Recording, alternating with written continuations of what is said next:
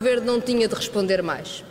Isso é profundamente errado, porque há tantas perguntas sem resposta. Mas na verdade, hoje de manhã, ao ler os jornais, só, pode, só pude pensar Seria difícil um governo do Partido Socialista fazer tantos favores à direita como este governo está a fazer.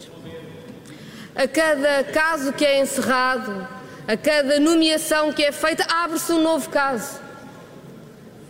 Não quero aqui discutir cada um dos casos, mas não é pelo menos absolutamente imprudente a forma como o governo tem lidado com as nomeações e com as responsabilidades dos seus membros. Não é absolutamente imprudente que depois de demissões, com base em percursos com tanto por explicar, a primeira coisa que o governo faça nas novas nomeações é mais uma nomeação em que precisa de explicar o que na verdade parece tão inexplicável à maioria dos cidadãos deste país. Como se podem explicar estes casos? Como se pode explicar esta displicência da maioria absoluta?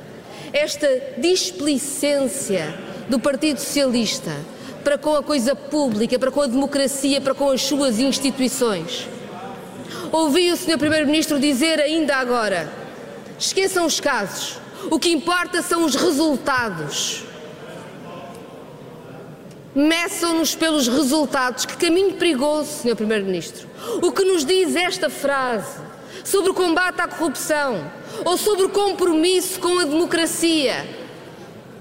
Cada vez que achamos que a ética republicana ou com a exigência da transparência é dispensável, estamos a atacar a legitimidade da própria democracia. E é isso que tem feito o governo. E digo mais: e que resultados? De que resultados fala? Porque se este discurso populista do julguem-nos pelos resultados, façamos o que fizermos. Alimenta o pior dos populismos e o registro, como o Partido Socialista, que pediu uma maioria absoluta e a quer segurar sempre com o papão da extrema-direita, é o partido que mais alimenta a extrema-direita com os casos.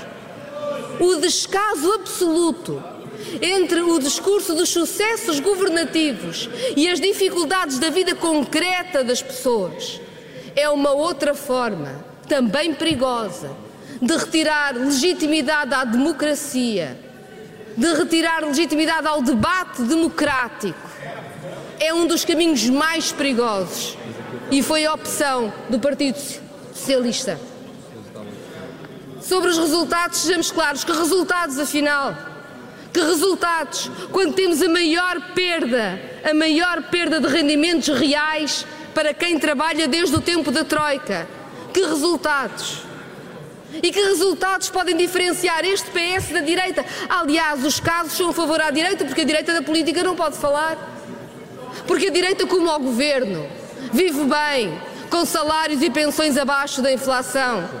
Porque a direita, como o governo, não quer nem ouvir falar em controlar preços ou fixar margens, e sim, porque a direita, como o governo, gosta de vistos gold e de regimes fiscais que dão benefícios e fazem os preços da habitação impossíveis para quem aqui trabalha.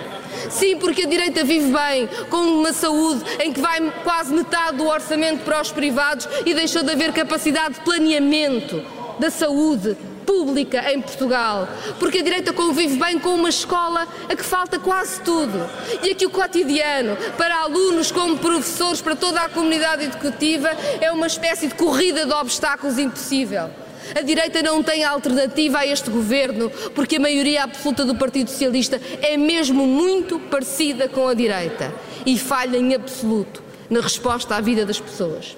Mas, Sr. Primeiro-Ministro, as perguntas são muitas, são tantas, são demais. E eu vou voltar ao caso que iniciou este debate, que despoltou este debate. Temos uma pessoa que esteve na administração da TAP, empresa pública, que sai a meio do mandato com meio milhão de euros para ir para outra entidade pública com a mesma tutela e que depois é nomeada secretária de Estado do Tesouro, que tem tutela financeira tanto da TAP como da NAVE e ninguém sabia que tinha recebido meio milhão de euros. No Ministério das Finanças ninguém viu nada. O Ministério das Finanças tem a tutela financeira, ninguém sabia de nada. A TAP, uma empresa pública, uma empresa pública com um regime de privilégio para os seus administradores, mas que despediu, que cortou salários e que precisa sim de injeções de capital público. E que faz o Governo? Acha que está encerrado com a admissão da Secretária de Estado, do Ministro e do outro Secretário de Estado, sem responder? Porque o regime de privilégios da TAP lá continua. E tanto quanto nós sabemos, pode continuar, ninguém assume nenhuma responsabilidade. Como é que foi possível chegarmos aqui? Quem é que sabia do quê? Como é que o acionista assume ou não assume as suas responsabilidades? O Partido Socialista, com a sua maioria absoluta, chumbou todas as audições. Não quer responder a nenhuma pergunta, mas eu garanto-lhe que todo o país quer respostas. O Bloco de Esquerda vai lutar por uma comissão parlamentar de inquérito que possa dar estas respostas. E, sobretudo, Sr. Primeiro-Ministro, tenha uma certeza.